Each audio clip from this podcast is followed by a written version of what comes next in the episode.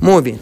Ah, gracias, hermanos. Ah, se me había olvidado reconocer aquí, ya, ya, son, ya, las conocemos, amén, pero está Raquel y está Flor, levanten su mano, Raquel y Flor, son hijos de, mi hermana Leticia. Ah, gracias por estar aquí. Bien, bien, feliz de verla, Flor. Gracias por estar aquí. Bien, así es, buen trabajo. que están con nosotros en esta noche, amén. De ahí ya todos son de casa, ya, ya, todos son de casa. Hermana Rixi, 100 puntos por usted, amén. Y hermano Rolando. So, vaya conmigo a Éxodo capítulo 20, todos ahí en sus Biblias, Éxodo capítulo 20. Y, vamos a estar en, en Éxodo capítulo, pobrecito, Éxodo capítulo 20 y, y aparte de su lugar, cuando esté en Éxodo, Éxodo es el segundo libro de su Biblia. Si está, eh, eh, primero encuentra Génesis, después va a encontrar Éxodo, vamos a, leer, vamos a estar ahí en el capítulo 20. ¿Ya están ahí? Amén. Muy bien. Ahora, aparte de su lugar ahí, vaya conmigo a Mateo. Mateo es el primer libro del Nuevo Testamento. Amén. Eso va a estar más o menos más de la mitad de su Biblia. Y vaya conmigo a Mateo, capítulo 5. Mateo capítulo 5. Y, aparte su lugar ahí, en Mateo capítulo 5. Porque vamos a regresar casi al final del sermón. Y usted ya sabe cómo funciona esto, lo hacemos a veces los, los domingos en la mañana. Pero regularmente la Biblia tiene más pasajes que se complementan Ah, a mí no me gusta, si usted se ha dado cuenta, a mí no me gusta estar como vaya este libro, vaya este libro, a mí me gusta quedarme en un solo pasaje y ver qué es lo que la Biblia dice, qué enseña sobre ese pasaje. Ah, pero a veces necesitamos otros pasajes para dar luz, amén, de, qué es lo que necesitamos. Así que vamos a ver ahí Mateo, ah, perdón, Éxodo, regrese conmigo, Éxodo 20, 13, todo lo vamos a leer juntos a la cuenta de 13, es, es uno de los versículos más cortos de toda la Biblia. Uno de los versículos más cortos de toda la Biblia. Éxodo 20, versículo 13. Vamos a leerlo todos juntos a la cuenta de tres. Uno, dos y tres. No matarás. Amén. Ah, no matarás. Y tal vez usted dice, pastor, eso no tiene nada que ver conmigo. Amén. Es no matarás, pastor. Hermano, levante la mano. No, no voy a preguntar, porque si no, ¿quién quita y levanta alguno la mano? Sí, pastor, yo he matado a alguien. Mejor no. Amén. Ah, pero ah, ya, vamos a. hace, hace un tiempo, cuando era más, más, más joven, estaba tocando, estaba ganando almas en un parque allá en Guatemala. Y me acerqué a un hombre y, estaba hablándole acerca de que hemos pecado. Y, yo me recuerdo que le, estaba con un compañero y yo le digo, ¿alguna vez usted ha matado a alguien? Y me vio y me dijo, sí, yo soy sicario. yo quería salir corriendo. Entonces, con más ganas, usted necesita a Jesús. Pero, ya, por eso ya no le pregunto a la gente si ha matado a mí, ya no quiero saber. So, una vez más, hermano, vamos, el, sermón de hoy, hermano, pareciera muy sencillo, amén, y pareciera un mandamiento que usted dice, ah, yo no he matado a nadie, amén, y, y, pero yo creo, hermano, que de todos los mandamientos, este es el que tiene más aplicación. ¿Solo de esas palabras? Sí, solo de esas palabras. Así que, hermano, estoy contento de que tengamos un buen número hoy, hermano, porque ese pequeño versículo yo creo que va a aplicar a todos.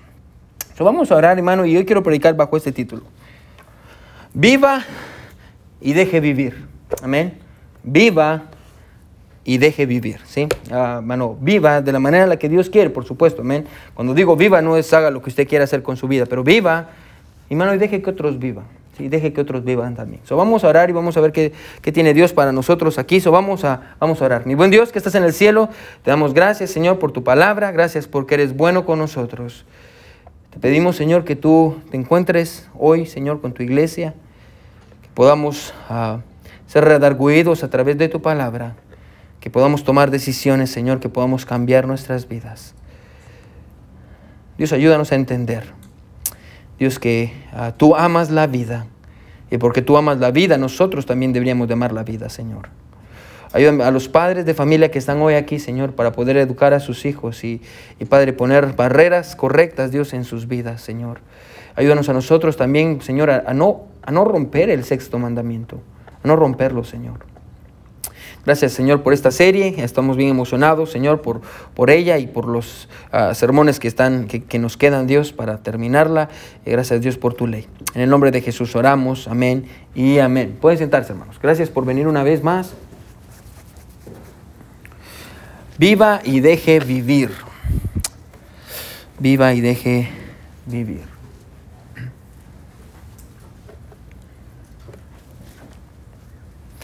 De los diez mandamientos, hermano, ¿cuál de todos usted cree que genera más controversia?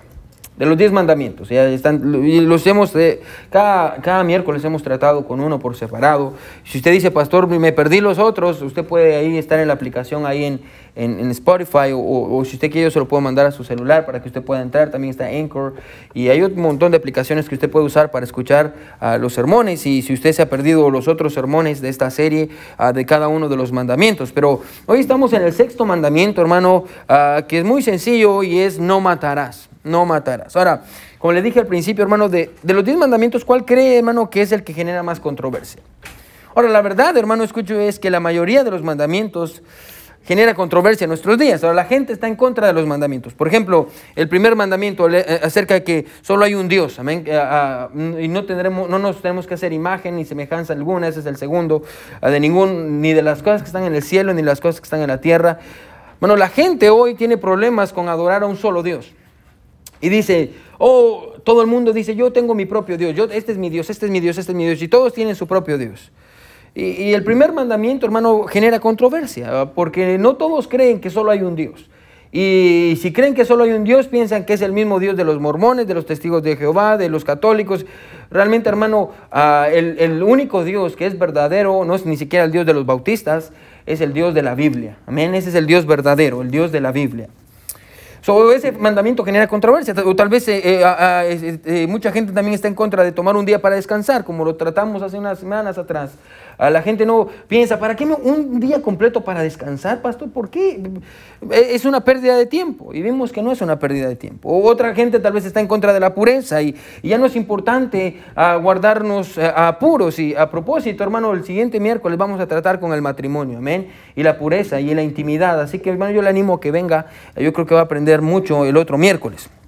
Ah, y así sucesivamente, perdón, podemos ver que la mayoría de los mandamientos generan controversia en nuestros días.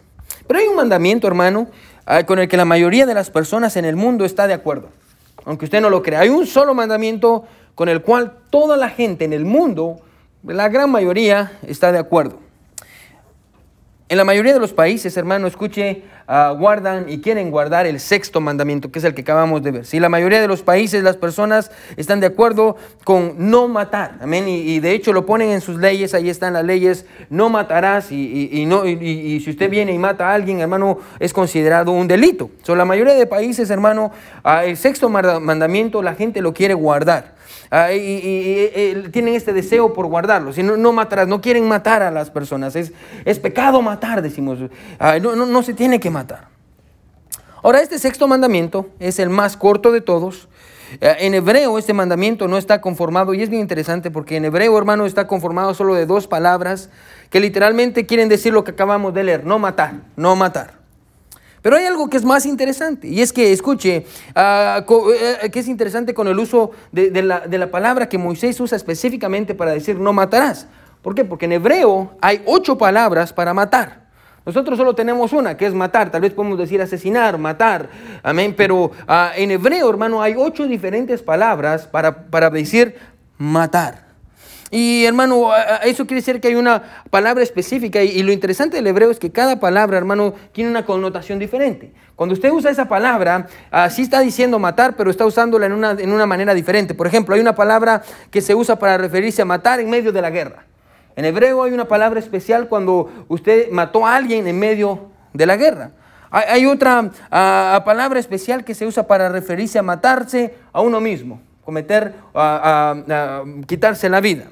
Ah, hay una palabra para eso, hay una palabra específica, hay otra palabra que se usa para, para muertes accidentales. Por ejemplo, usted mató a otra persona accidentalmente, en hebreo hay una palabra especial para eso. Y así sucesivamente. Pero la palabra que Dios usa aquí, escuche, a que fue elegida, hermano, con mucho cuidado para referirse a matar, escuche, es esto, literalmente quiere decir esto, matar, escuche, injustamente matar injusta. Literalmente lo que el pasaje quiere decir cuando dice no matarás, la idea nosotros no podemos entender porque fue escrita, la Biblia fue escrita en hebreo y nosotros hablamos español y en español no tenemos muchas palabras para matar, así que no se podía traducir bien, pero la idea correcta es matar injustamente. So, el mandamiento es este, es no matarás injustamente. Ahora tal vez usted dice en esta noche, pastor, escuche, ponga atención porque aquí voy a tratar la manera de hacer un caso. Pastor, para mí matar es matar. Y matar está mal. Tal vez usted dice eso en esta mañana. Matar para mí, pastor, matar es, matar y está mal. Y, todo toda la persona que mata a otra es pecado. Ahora, quiero que ponga atención. Eso no es lo que la Biblia enseña. Es más, ponga atención. Si lo que Dios está condenando aquí, ponga atención, lo que Dios está condenando aquí es matar, eso quiere decir que Dios mismo es culpable. ¿Se da cuenta? Porque a veces cuando leemos ese versículo dice, oh Dios no quiere que matemos. Pero si lo que Dios está condenando en este pasaje es matar, Dios es culpable. ¿Cómo así? Se recuerda toda la Biblia, hermano, muchas veces Dios viniendo a las personas y diciéndole un caso específico a Saúl, diciéndole, ve y quiero que mates a todos los de Agag, niños y niñas, incluso los bebés, quiero que acabes con todos. ¿Qué está haciendo Dios? Dios le está pidiendo a Saúl y al ejército que vaya y que maten. Entonces, si lo que Dios está, hermano, aquí condenando en este pasaje es es matar por matar, hermano. Eso quiere decir que Él es culpable por todas las ocasiones en las que pidió a alguien más que acabara con la vida de otros. Ahora, ponga atención, hermano. Si está escribiendo, escriba esto, sí, porque esto le va a ayudar a entender muy bien este pasaje. Es necesario, hermano, que entendamos que lo que Dios está castigando aquí, ponga atención, no es matar a alguien más, sino matarlo por razones injustas. Escuche, ¿sí? Lo que Dios está castigando en ese pasaje, lo que Dios está castigando aquí, no es el acto de matar por matar, sino matar por razones injustas. Eso es lo que Dios está castigando, con lo que Dios está tratando. No está tratando con el acto de matar, está tratando con el acto de matar cuando es injusto, por razones injustas. Es, y, y la idea, escuche, es quitarle la vida a una persona inocente de manera premeditada y deliberada. Esa es la idea, ¿sí? Cuando dice no matarás, la idea que Dios tiene en mente es matar a alguien, a una persona, una persona justa, de una manera incorrecta, de una manera deliberada, ¿sí? E, esa es, esa es la idea que, Dios tiene en su mente cuando, cuando dice no matarás. Quitarle la vida a una persona inocente de una manera premeditada y deliberada. Ahora eso incluye, escuche, asesinatos a sangre fría. ¿Qué es un asesinato a sangre fría? Es cuando una persona mata a otra sin ningún dolor o remordimiento. Cuando viene, tiene una pistola y pa, mata a alguien, amén. O le pega con alguien, con algo hasta matarlo, ¿sí? Ah, eso es matar a alguien a sangre fría, ¿sí? Ah, o, eso incluye también asesinatos de odio pasional. ¿Cuáles son los asesinatos de odio pasional? Venganzas. Esta persona se vengó de esta otra persona, fue y la mató. Amén. Y todos hemos escuchado esos casos. Amén. Que este le hizo algo a este, este se enojó y fue y mató a la otra persona y la otra persona se vengó. Esos son asesinatos pasionales. Eso lo incluye también aquí. También asesinato por negligencia o imprudencia o descuido. Por ejemplo, hace unos días yo leí, tal vez usted lo leyó también en las noticias, aquí en Tulsa, de una mujer que mató a sus dos niños. La mujer mató a su niño de tres años y a su bebé recién nacido porque los dejó en el carro cuando en el día había 98 grados y entró a la tienda. Y los dejó con las, ah, ventanas uh, arriba. Y, obviamente usted sabe cómo hay de calor aquí en, en Tousa. Y cuando salió después de 45 minutos de estar comprando en Walmart, los dos niños ya se habían muerto. Ahora, e, e, e, eso aplica ahí, matar por negligencia, matar por negligencia o imprudencia o, descuido, amén. O, dejé, aquí había un, veneno para ratas, amén, y lo dejé ahí al alcance de mi niño de dos años, mi niño lo agarró y se lo tomó y se murió. Eso es matar por descuido, amén. Eso incluye, ahí una vez más, cuando dice no matarás, la idea es quitarle la vida a una persona inocente de una manera premeditada y deliberada. Eso, es lo que Dios está condenando. Y es importante, hermano, que entendamos esto, porque si no, no va a entender nada más de la predicación. ¿sí? Es quitarle la vida una vez más a una persona inocente de una manera premeditada y deliberada. Así que, escuche, Dios sabe que hay situaciones, y tal vez esto va a ser un poquito contrario con lo que tal vez usted ha creído toda su vida. Escuche, ¿sí? Dios sabe que hay situaciones en las que tomar la vida de alguien más no es una opción, sino que es necesario. ¿Sí? Por eso Dios no, está, no está castigando el simple hecho de matar, sino es matar injustamente. ¿Por qué? Porque Dios sabe que hay ocasiones y hay situaciones en las cuales matar a alguien más, hermano, escuche, es necesario, por más crudo que suene. Matar a alguien más es necesario. Por ejemplo, alguien viene y quiere golpearlo usted quiere matarlo. ¿Se imagina? Está ahí, usted lo agarró. Hace, cuando yo trabajé en la primera iglesia, que donde yo fui pastor, me recuerdo que estaba estudiando en mi oficina de noche. Y, ah, estaba, eh, estaba estudiando en mi oficina y salí bien tarde, salí, eran como las 11, 12 de la noche. Y yo vivía, vivía como que, como 30 segundos caminando, amén, a mi, de, mi, oficina para mi casa, 30 segundos caminando. Y todavía me iba en carro, amén, era un mal me, me hacía un minuto en carro. Pero la cosa es que salí, amén, y ya era de noche y salí, y iba caminando para mi casa, cuando de pronto no había nadie en el vecindario, apareció un hombre con un hoodie y sacó su pistola y me dijo, deme todo el dinero que tiene. Yo le dije, lo siento, soy pastor, no tengo dinero, soy bautista todavía, no voy a tener dinero, usted ya le iba a pedir prestado a él. Amén. Ah, y, me amenazó, amén. Ahora, cuando nuestra vida, escuche, está en peligro, bueno, y alguien está a punto de matarlo a usted, eh, bueno, esa es una situación en la cual usted tiene que proteger su propia vida. Bueno, y si es necesario que usted mate a la otra persona para que la otra persona no lo mate a usted, la Biblia no está en contra de eso.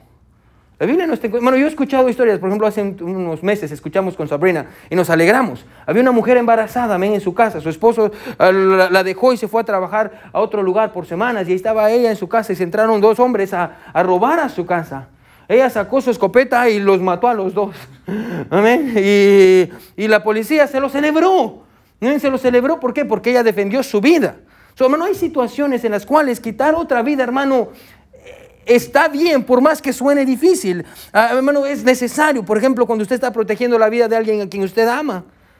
Regresando al mismo ejemplo que le dije, ese mismo día que el hombre sacó me puso la pistola en la cabeza, yo le dije, yo no tengo dinero. Ah, si me quiere matar, máteme. Y, y, de plano el hombre dijo, no, pues este, ¿quién me va a dar de bueno? Y ya, ya me dijo ahí se fue corriendo y había un problema. Que se fue corriendo y cuando yo levanté la vista, estaba la casa, mi casa, la puerta estaba abierta James estaba afuera jugando. y estaba la puerta abierta de mi casa, James estaba jugando y el hombre con la pistola iba corriendo para mi casa. Ahora, yo lo que hice fue correr rápido a, mi carro, encendí el carro y, me empecé a manejar encima de la, de, de la yarda y empecé a manejar porque yo quería echarle el carro encima. Pastor, ¿qué quería hacer? Bueno, quería defender a mi familia, amén. Y gracias a Dios el hombre se dio cuenta y se fue por otro lado porque vio que venía con el carro para atrás de él bocinando. ¿Por qué? Porque hay situaciones, una vez más, en las cuales, escuche, usted tiene que proteger no solo su vida, escuche las palabras que estoy usando. Hay ocasiones en las cuales si usted necesita proteger su vida o proteger la vida de alguien más, es necesario a veces, hermano, escuche, tener que matar a alguien por proteger otra vida. La Biblia está bien con eso. Por más duro y por más feo que suene, es lo que la Biblia enseña. Otra situación, escuche, sería la de proteger la libertad de nuestro país. Amén. Alguien dijo, la guerra es horrible y debería de ser evitada a toda costa, a excepción de que sirva para evitar males peores. La guerra, ¿a nadie le gusta la guerra? Ah, mano, en la guerra hay soldados matándose los unos por los otros, pero ¿qué están haciendo los soldados de nuestro país?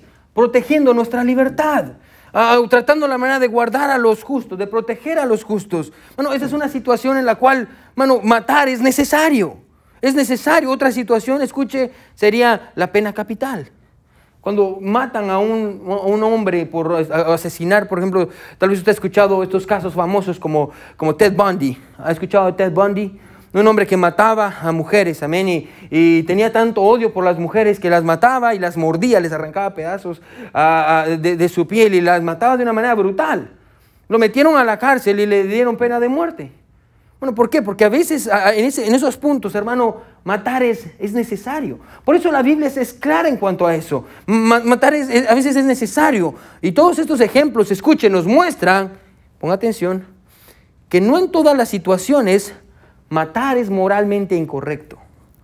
Se vuelvo a repetir, no en todas las, situaciones matar es moralmente incorrecto. Y tal vez usted se pregunta, pastor, ¿por qué Dios permite algunas formas de asesinato? ¿Eso es lo que me está diciendo, pastor? ¿Que Dios permite que, algunas formas de asesinato? ¿O, qué hace, escuche, que ciertas situaciones o circunstancias sea correcto y en otras sea equivocado matar? Le voy a dar la respuesta, ponga atención. La respuesta tiene que ver con el fin. Escuche, cuando el fin no es la destrucción de una vida, sino la, preservación de la misma, matar es, eh, es, permitido. Se lo vuelvo a repetir, ¿sí? Cuando el fin no es la destrucción de una vida, sino la preservación de la misma, matar es permitido. Por ejemplo, en defensa propia, quitar una vida es necesario. ¿Por qué? Para poder guardar su vida. Amén. So, matar es necesario para poder guardar una vida. En el caso de la guerra es necesario quitar una vida para poder preservar la vida de muchas personas más. Y la razón por la que tenemos un ejército, hermano, escuche, no es para matar a las personas de afuera, sino para guardar la vida de las personas de adentro. Por eso tenemos un ejército. Por eso la gente se va y de hecho a mi cuñado, el hijo de la hermana Alba y el hermano Terry, a Timothy, está en Irak ahorita. Amén. Y, está, eh, ¿por qué se enlistan estas personas? Y la hija de la hermana Alma también, Alana también se enlistó, amén, para servir a, a nuestro país. ¿Y por qué hacen eso? ¿Por qué tenemos un ejército? Hermano, no es para atacar a la gente de afuera. Es para proteger a las personas de adentro. Y a veces, hermano, para proteger la vida, es necesario quitar otra vida. Por más brutal que suene, bueno, lo mismo se aplica con las armas. Y yo sé, hermano, que mucha gente está en contra de las armas. Y usted mira una arma y dice, ay, pastor, las armas son del diablo. No, las armas no son del diablo. Bueno, la gente, la, gente que usa las armas son del diablo. Es como, bueno, el arma es, algo neutral.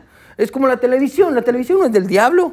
El que mira los programas malos es usted, no es como la que la televisión le está diciendo, mira este programa. No, hermano, usted es el que pone el canal que usted quiere ver y las cosas que usted quiere ver. De igual manera pasa con las armas, hermano, sí. Ah, hermano, no tenemos armas, escuche, para, para matar a las personas, escuche, tenemos armas para proteger la vida de aquellos que amamos. Amén, hermano, no, no es pecado, usted, ay, pastor, es pecado. No, no es pecado tener un arma. No, no es pecado tener un arma. Cuando usted la usa para proteger a su familia, y no para quitarle la vida a alguien más a propósito. Como les decía el domingo, amén. Ah, si alguien entra, pastor, eso quiere decir que si alguien entra a su casa a robar, pastor, usted le va, usted lo va a matar. Y como yo le decía el domingo, bueno, esa no es mi decisión. Esa fue la decisión del hombre que se entró a mi casa. E, e, ese hombre sabía, si yo me meto en una casa que no es la mía, me pueden matar. Y él tomó esa decisión. Antes de meterse a la casa, que no era su casa, a robar, él tomó la decisión de morir. Ya no es mi decisión. Si entró a mi casa, mi decisión y mi, mi no, no, lo que Dios espera de mí es que tengo que proteger a mi familia. una vez más, ¿sí? a veces, hermano, es necesario que para guardar una vida tengamos que quitar otra. Y esa es la idea del pasaje. Y quiero que entendamos en esta noche, hermano, escuche, que ah, lo que Dios está haciendo aquí no es condenar el acto de matar. Eso no es lo que Dios está condenando aquí. Lo que está ah, tratando la manera Dios de hacer con este mandamiento es preservar la vida. Eso es cuando, cuando el mandamiento dice, no matarás, lo que Dios tiene en mente, escuche, es matar a una persona injustamente. Y más allá de eso, el corazón de Dios es, hay quien es necesario preservar la vida, guardar la vida, hermano. Recuerda, hermano, que Dios es el dador de la vida. Bueno, y por eso Dios ama la vida. Matar, matar a personas inocentes de manera injustificada, escuche, es ir en contra de la naturaleza de Dios. Cuando alguien mata a otro de una manera injustificada, hermano, está yendo en contra de la naturaleza de Dios mismo, porque Dios es el dador de la vida, Dios es el que da la vida. Y cuando alguien mata a alguien, hermano, que injustamente, alguien por venganza, como lo vimos antes, por venganza o a sangre fría, o una persona que lo hizo de una manera negligente irresponsable, hermano, eso es pecado. Quitarle la vida a una persona inocente, eso es pecado. Pero cuando usted escuche, quita una vida para poder preservar a otra, la Biblia dice que eso es necesario. No es que esté bien, no es que esté muy correcto, pero la Biblia dice esto, es, a veces es necesario. Ahora, usted y yo, hermano, no tenemos que ser unos genios, ya que entendemos todo esto, para saber, hermano, que vivimos en una cultura de muerte. Amén. Y una cultura de destrucción. Bueno, vivimos en una, en una cultura, hermano, que no le importa la vida de las demás personas. Hermano, hay muerte donde sea. En las calles, mano, adentro de las casas, hermano, en los apartamentos. Usted, si tiene ahí en su Facebook, usted sigue las, noticias de Fox 23 y Channel 6, hermano, se va a dar cuenta de, todas las personas que mueren en Tulsa y en las calles. Y, usted sabe todo eso, hermano. Ah, de hecho, el esposo de la hermana Vanessa, hermano, de seguridad, y él sabe también de eso, amén. Ahí él trabaja de seguridad, hermano, en la ciudad, hermano, en el campo, en las carreteras. Personas, escuche, hermano Hace dos semanas salió en las noticias, hermano, un hombre que mató a otro hombre en el tráfico en Oklahoma City, solo porque el de atrás le bocinó. El de atrás le bocinó, ¡Bibit! El de adelante se enojó, paró, se dio la vuelta, fue y le disparó a sangre fría, lo mató, se regresó al carro y siguió manejando. bueno, a propósito, hermano, eso le va a ayudar a pensar dos veces si usted quiere bocinarle al de enfrente. en las iglesias, Bueno, usted, sabe, usted recuerda hace dos años que entraron a una iglesia bautista allá en Dallas con armas y, empezaron a matar a varias gente. Y, tal vez usted incluso vio el video. Oh, gloria a Dios que los seguridades que estaban adentro tenían armas. Que ellos vinieron y después de que este hombre ya había matado a varias personas, los seguridades vinieron y le dispararon y lo mataron en la iglesia. ¿Qué estaban haciendo? Pastor, la Biblia dice que no, que no hay que matar. ¿Cómo es posible que estos hombres mataron a este, a este hombre que estaba matando a más personas? Bueno, la Biblia dice que ¿qué fue lo que ellos hicieron? Ellos salvaron la vida del resto de personas. Y a veces, como le dije, para poder salvar la vida de otros, es necesario quitarle la vida a aquellos que quieren destruir a las personas, y mayormente en la casa de Dios. Son en las escuelas. Bueno, en México hace, hace como tres años, usted tal vez vio el video de igual manera, un niño pequeño hermano como de siete años, llevando una pistola, uh, una pistola en, su mochila, y ahí están las cámaras, están sentados todos los niños, el niño abre su mochila, saca su pistola y empieza a dispararle a la gente. Y les dispara a la maestra, todos los niños se asustan, y va con un, con un compañerito hermano de siete años, y le dispara sangre fría en la cabeza. Bueno, hay muerte por todos lados. Bueno, es, esa es la sociedad en la que vivimos. ¿ah? Hace que un mes, dos meses, estaba hablando con las jovencitas, las hijas del hermano Homero y la hermana Mayra, me estaban hablando acerca de un caso igual en la escuela, que un jovencito llevaba una pistola, ven, y les dijeron que se fueran a esconder, y estaban todos los, los jovencitos escondidos, porque había un hombre con pistola dentro de la escuela, que no quería hacer nada bueno. Bueno, hay muerte por todos lados. Ahora, hermano, solo quiero tratar, antes de continuar, quiero tratar con esto porque yo creo que es bien importante. ¿De dónde viene todo este odio y estas ganas de matar? ¿De dónde vienen? Ah, porque como vimos antes, por eso era necesario que usted escuchara la primera parte del sermón para poder entender, hermano, que Dios dice, está bien matar a otro cuando el fin es proteger la vida de los inocentes. Porque Dios no quiere que ah, las personas inocentes mueran. Eso es no matar, no matar de una manera injustificada. Esa es la idea, ¿sí? So, hermano, ¿de dónde viene todo este odio que estamos experimentando y las ganas de matar hoy en día? Bueno, unos dicen, escuche, es que es muy fácil, y tal vez ha escuchado esto. Es que es muy fácil, hermano, que las personas aquí en Estados Unidos compren armas. Pastor, la razón por la que en Estados Unidos se miran más muertes que en otros países es porque aquí en Estados Unidos es bien fácil tener una pistola. Por eso, por eso estamos como estamos. Bueno, usted sabe que el índice de asesinatos es más grande en los países de Latinoamérica que en Estados Unidos. No es porque aquí es fácil comprar pistolas. Bueno, no, esa no es la razón por la que hay personas matando a otros. Hermano, si usted cree eso, hermano, usted vive en otro lugar que no es la tierra. Hermano, hermano, esa no es la razón por la que hay tantas muertes. Jesús dijo esto. Jesús dijo, escuche, Jesús dijo, lo que contamina al hombre no es lo que está fuera del hombre. Lo que contamina al hombre es lo que está dentro. Eso quiere decir, hermano, que el hecho de que las personas, bueno, vivimos en una cultura que está enojada y que hay muerte en todos lados, la razón por la cual la gente está enojada y está matándose los unos con los otros y haciéndole daño a la gente honesta y gente inocente, la razón por la que esto está pasando, hermano, no es porque sea fácil comprar armas. Es porque el corazón de la gente, hermano, hay maldad en el corazón de la gente y la gente se ha apartado de Dios. Esa es la razón. Ah, porque la gente le ha dado la espalda a Dios, hermano. Y escuche, y la razón por la que toda esa brutalidad, escuche, y maldad ha aumentado tan rápido, es porque ha sido acelerada y promovida por todos los medios de comunicación. Se vuelvo a repetir, ¿sí? La razón, hermano, por la cual toda esta brutalidad y maldad ha aumentado tan rápido es porque ha sido acelerada y promovida por todos los medios de comunicación. Bueno, hay cientos de industrias hoy en día cuyo fin es promover, escuche, que se quiebre este mandamiento. E-, ese es el fin. Según la asociación, escuche hermano, la Asociación de Psicología de Estados Unidos, para cuando un niño cumple 12 años, este ha visto aproximadamente 8 mil muertes en la televisión, ya sea en videojuegos o en películas de acción y terror. 8 mil muertes, 12 años. Un niño ya lo ha visto todo, ya sea en videojuegos o en la televisión. Bueno, y hay algo peor que eso, escuche. Las películas no solo están siendo más violentas hoy en día, porque ahora, bueno, antes era eh, PG-13, PG-13, lo, que uno podía ver. Ahora, hermano, las películas ya son clasificación R, donde hay mucha sangre y, hacen las películas más sangrientas y más sangrientas y más sangrientas. ¿Por qué cree que hacen las películas así? Porque es lo que la gente quiere ver. quiere ver la sangre y quiere ver a la gente unos matándose con otros. Bueno, cuando estaba estudiando para este sermón, hermano, eh, eh, y, cómo está la sociedad en la que vivimos, me topé, hermano, con unas películas que tal vez usted ha escuchado, tal vez no, que se llaman La Purga. Levanta la mano si ha escuchado sobre esto La Purga. Ahora, se lo voy a decir, hermano, y, no quiero que lo vaya a ver. Ni se le ocurra, ¿me? Ay de usted si lo mira. La idea de la... Hermano, y, hay como cuatro películas y va a salir otra. La idea de, estas películas de la purga es esta. Es, ¿qué pasaría si hay un día en Estados Unidos en el cual matar es legal? Una, una noche, creo, un día o algo así, en el cual matar es legal. Y toda la gente se esconde en sus casas y, hacen como un búnker y todos allá afuera se están matando. ¿Por qué? Porque hay que hacer limpieza social. Han sacado bueno, cuatro películas ¿Por qué será que sacan cuatro películas? Porque es lo que la gente quiere ver. ¿Por qué será que eso es lo que la gente quiere ver? Porque les produce morbo. ¿Qué se sentirá matar a alguien sin tener consecuencias?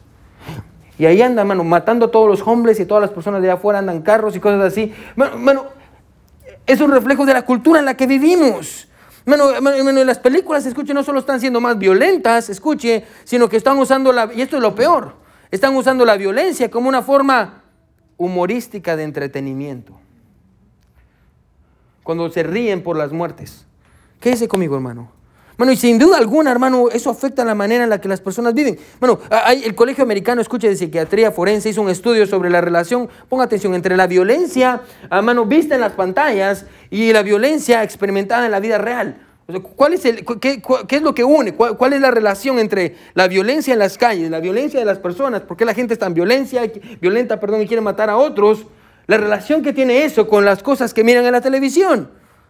Escuche, hermano, con qué vinieron ellos. Escuche. El 99.3% de los casos de violencia que usted ve en los noticieros están relacionados con lo que las personas han visto en la televisión o han jugado en los videojuegos el 99.3%. Eso quiere decir, hermano, que cada vez que usted mira un caso de que vino este hombre y le mató a otro, yo le garantizo que ese o ha estado jugando cosas de andar matándose o ha visto películas sangrientas. Hermano, la violencia en los medios de comunicación, hermano, ha hecho que la tasa de, de homicidios, hermano, escuche, homicidios, la tasa de homicidios se triplica en los últimos dos años en Estados Unidos. La tasa de homicidio se ha triplicado. Personas que se quitan la vida. Hace que unos tres semanas ahí en el hospital llegó una, mujer, una mujer, una joven, tenía 25 años, que se había tomado un montón de pastillas intentando quitarse la vida.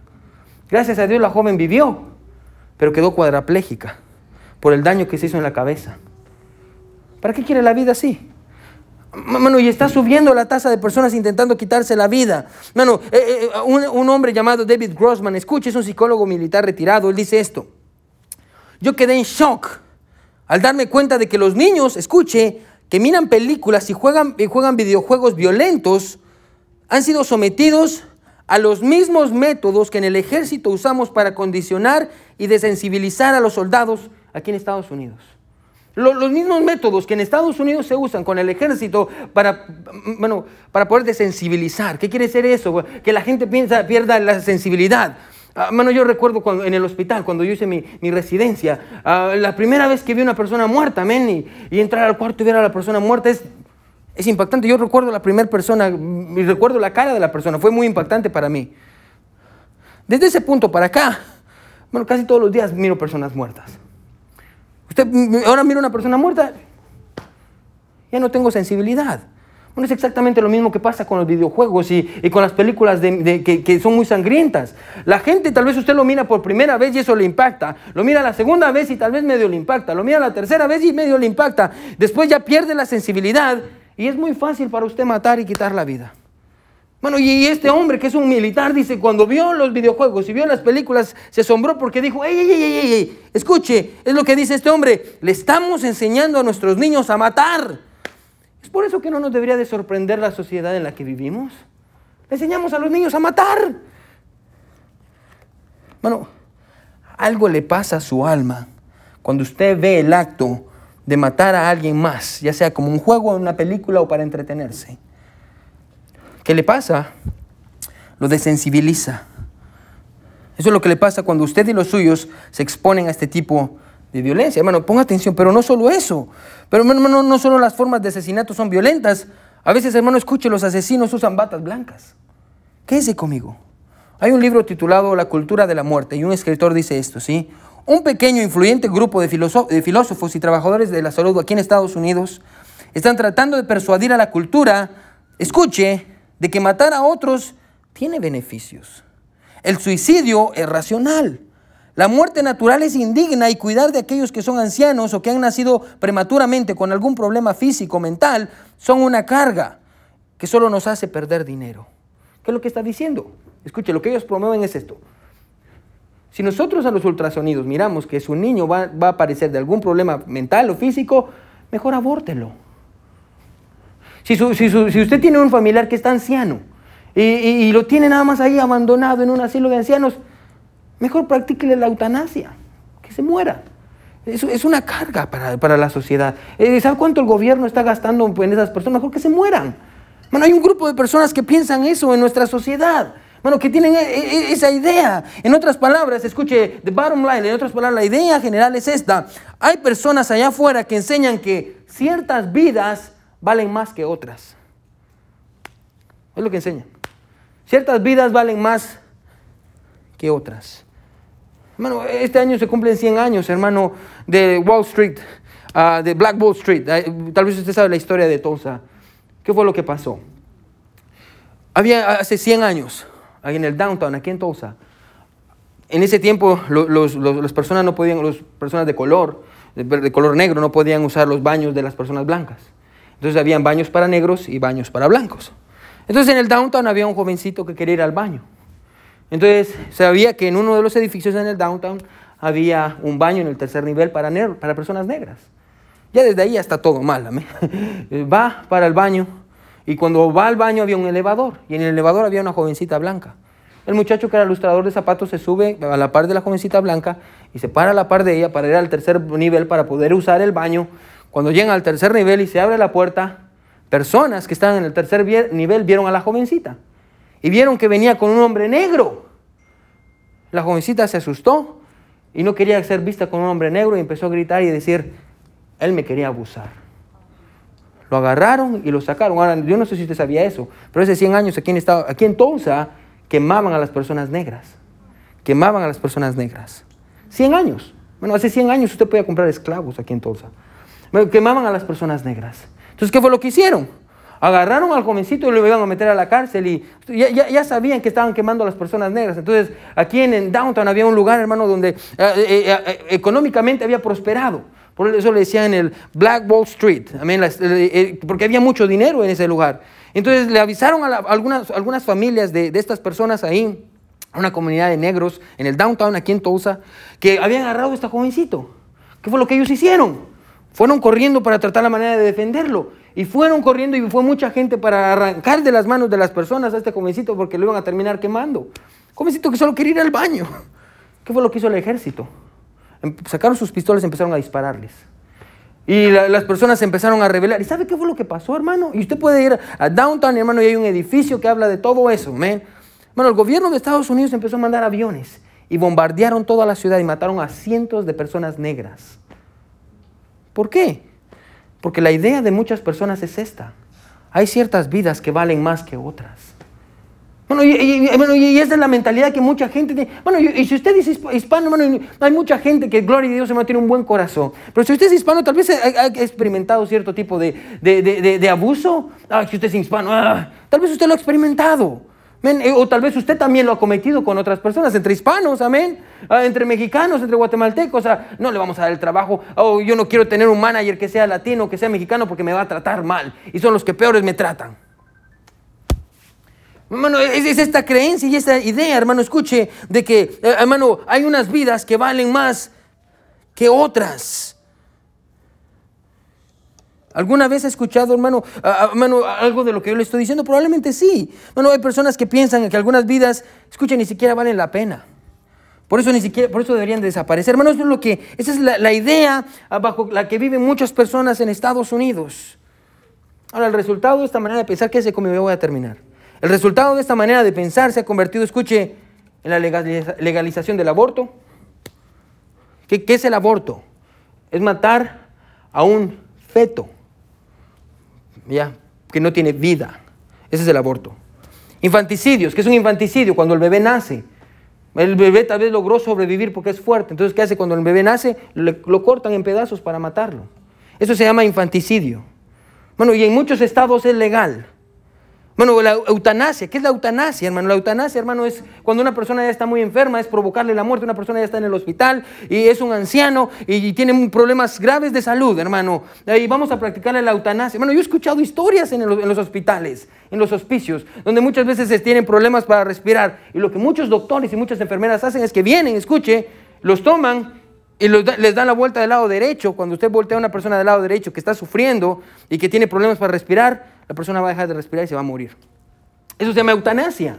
Eso se llama eutanasia. Y eso, y, bueno, todo eso es lo que está pasando en nuestro país.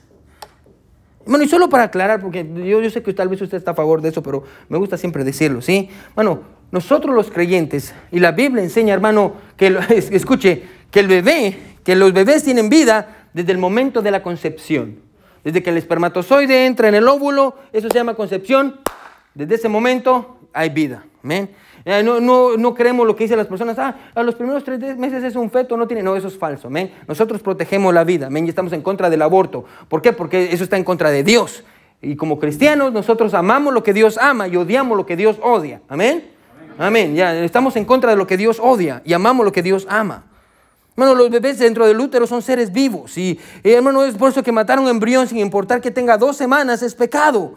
Bueno, lo mismo es verdad para, con los niños que nacen y lo mismo es verdad para los ancianos, hermano. Eh, el punto es este, bueno, Dios ama la vida. Y porque Dios ama la vida, escuche, nosotros también tenemos que amar la vida, escuche, y tenemos que estar en contra de todo aquello que promueve muerte. No matarás. Es el mandamiento. No matarás. Tenemos que estar en contra de todo, todo aquello que promueve muerte en todas sus formas. Ahora, hay muchas historias en la Biblia que ejemplifican el sexto mandamiento, Caín y Abel. Una de ellas muy clara. Pero hay otra, hermano, que, es una historia que tal vez no, no, no les suene a muy conocida, pero es una historia que se la voy a contar bien rápido. La Biblia dice en Lucas 10, Jesús contó esta historia, quédese conmigo. La Biblia dice que había un hombre y que, que iba caminando y de pronto salieron unos hombres malos. Lo agarraron y lo golpearon. Le robaron todo lo que tenía, lo dejaron tirado y ahí estaba el hombre casi muriéndose. Estaba a punto, de morir. La Biblia dice que pasa un sacerdote. Pasa sacerdote, escuche, lo ve que está a punto de morir y no hace nada y sigue caminando. La Biblia dice que después pasa un levita. Los levitas eran los encargados de servir en el templo, ayudar a los sacerdotes. Pasa el levita, mira al hombre que está ahí muriéndose, lo ve lo ignora. Para hacer la historia corta, la Biblia dice que viene un samaritano. Los samaritanos eran odiados por los judíos. Los judíos y los samaritanos se odiaban. Pasa un samaritano, ve al hombre, escuche, y la Biblia dice que no lo ignora, sino que viene y lo atiende. Ahora, lo peor, escuche, que le pasó a este hombre, hermano, no fue el hecho de haber sido golpeado por los ladrones, sino haber sido rechazado por aquellos que tendrían que amarlo. Eso es lo peor del pasaje, de, esa parábola que Jesús contó. ¿sí? Lo peor que le pasó no fue haber sido golpeado, sino haber sido rechazado por aquellos que tenían que cuidarlo. Quienes estaban muy ocupados para salvar su vida. Ahora, lo que la historia esta que le acabo de contar nos enseña es que para romper, escuche el sexto mandamiento, escuche hermano, no solo se necesita hacer algo en contra de alguien como matar, sino que muchas veces rompemos este mandamiento cuando nos rehusamos a hacer algo para salvar una vida. Escuchen lo que dijo Martín Lutero en uno de sus comentarios, ponga atención. Este mandamiento dice, se viola no solo cuando una persona realmente hace el mal, sino cuando no logra hacer el bien a su prójimo. O aunque tiene la oportunidad, no le, no, lo no le provee, no lo protege y evita que sufra daños o lesiones corporales. Por ejemplo, dice él, si usted despide a una persona desnuda, cuando usted está a punto, cuando usted puede vestirla, usted lo está dejando morir de frío. Si usted ve a alguien pasar con hambre y no le da de comer, ha dejado que muera de hambre. Asimismo, si ve a alguien condenado a muerte o en peligro y no lo salva, aunque usted conocía las formas, escuche, y los medios para hacerlo, lo ha matado. No le servirá de nada alegar que no ha contribuido a su muerte con palabras y hechos, porque usted le ha negado su amor y le ha robado el servicio mediante el cual podría salvarse la vida. Bueno, en una cultura llena de muerte, escuche, violencia, homicidios, violaciones, aborto, eutanasia, terrorismo, pobreza y toda clase de males, hermano, ¿sabe cuál es lo, qué es lo natural para nosotros? En la cultura en la que vivimos, llena de muerte, llena de violencia, ¿sabe qué es lo normal para nosotros? Pasar e ignorar todo lo que está pasando. Ah, las noticias, ah, ¿qué me importa? Siempre y cuando no me pase a mí o a mi familia, ¿qué me importa lo que les pase a los demás? Ese, es, bueno, es lo peor que podemos hacer. Pastor, ¿qué deberíamos de hacer? Bueno, deberíamos de hacer lo que podemos hacer. Escuche, ¿qué podemos hacer, hermano? Ponga atención. Enséñale a sus niños a resolver los problemas sin pelear. Amén. Desde pequeños. Ah, si usted tiene problemas, si está enojado, mijo, los problemas no se arreglan a golpes. Se arreglan hablando. Si está conmigo, se arreglan hablando, no se arreglan a golpes, se arreglan hablando. Podemos, escuche, darle un ejemplo a nuestros hijos de que no nos estamos peleando por todo. Bueno, ore con sus niños por la paz de las personas en el mundo. Ore por los bebés que no han nacido. Que Dios pueda guardar su vida para que puedan nacer, porque están en peligro. Bueno, eh, ore, escuche por aquellos que nacen con alguna malformidad. Oremos por los ancianos, cuidar de los enfermos. Bueno, recuerde esto, sí, Dios nos manda a cuidar la vida. Esa es la idea del pasaje. Dios nos manda a cuidar de la vida. Y la, última parte de la historia que leímos, hermano, del buen samaritano, bueno, encontramos, escucha, que este en lugar de cerrar su corazón, lo abrió con compasión. Si está escribiendo, escriba esto. Guardar el sexto mandamiento es mucho más que no matar. Es proteger la vida. ¿Sí? Guardar el sexto mandamiento es mucho más que no matar. Es proteger la vida. Es cuidar la vida. Es amar a otros. Es mostrar bondad con aquellos que lo necesitan. Y tal vez usted dice en esta noche, sí, pastor, porque yo no soy un asesino. Pastor, yo nunca he matado a nadie. ¿De veras? ¿De veras? Vaya conmigo a Mateo 5. Ya, ahorita vamos a terminar. Mateo 5. ¿Se recuerda que le dije al principio que lo debería apartar? Mateo 5. Miren lo que dijo Jesús sobre el asesinato. Mateo 5, versículo 21. Miren lo que dice. Oíste que fue dicho, refiriéndose a este mandamiento. No matarás. Ya sabemos que es matar injustamente. Mateo 5, 21. No matarás. Y cualquiera que matara será culpable de qué? Juicio. Versículo 22. Pero yo os digo que cualquiera que se enoje contra su hermano será culpable de juicio. Y cualquiera que diga necio a su hermano será culpable ante el concilio. Y cualquiera que le diga fatuo quedará expuesto al infierno de fuego. ¿Qué está diciendo Jesús? Escuche, quiero que me siga. Jesús está diciendo, usted, usted dice que, que no ha matado a nadie. Pues déjeme decirle algo. Si usted se ha enojado con alguien más, usted es un asesino. Usted es un asesino. Bueno, y cada mandamiento tiene una razón de ser. No solo, no solo es Dios prohibiéndonos ciertas cosas, es Dios, escuche, deseando tratar con nuestro corazón. Bueno, personas piensan que este es uno de los mandamientos, hermano, más fáciles de guardar porque es el más chiquito. Y decimos, ah, no matarás. Pastor, es el más fácil de guardar. Eso es mentira. Hermano, este es el más difícil de todos. Es el más difícil de todos. Bueno, no matarás es uno de los mandamientos más difíciles porque aunque no matemos a nadie de hecho, con el hecho de odiar a otros y de no perdonar y de desearles el mal, ya hemos matado a esas personas en nuestro corazón. Bueno, la verdad es que es muy fácil matar a otros con nuestro corazón. Bueno, eso quiere decir, escuche, escuche, ponga atención. Eso quiere decir que está mal odiar a aquellos que cometen aborto, porque al odiarlos estamos haciendo lo mismo que ellos. ¿Se da cuenta? Cuando usted dice, yo odio a los que están matando a los bebés. Ah, al odiarlos usted está haciendo exactamente lo mismo que ellos. Ay, cómo me enoja, odio a las personas que matan a los inocentes. Con odiar a la persona que mata a los inocentes, usted está haciendo exactamente lo mismo que ellos.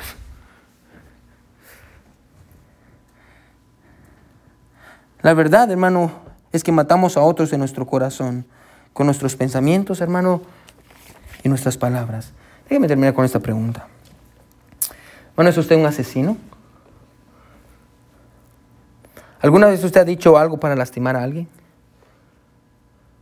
¿Alguna vez usted ha dicho algo que hizo sentir mal a otra persona?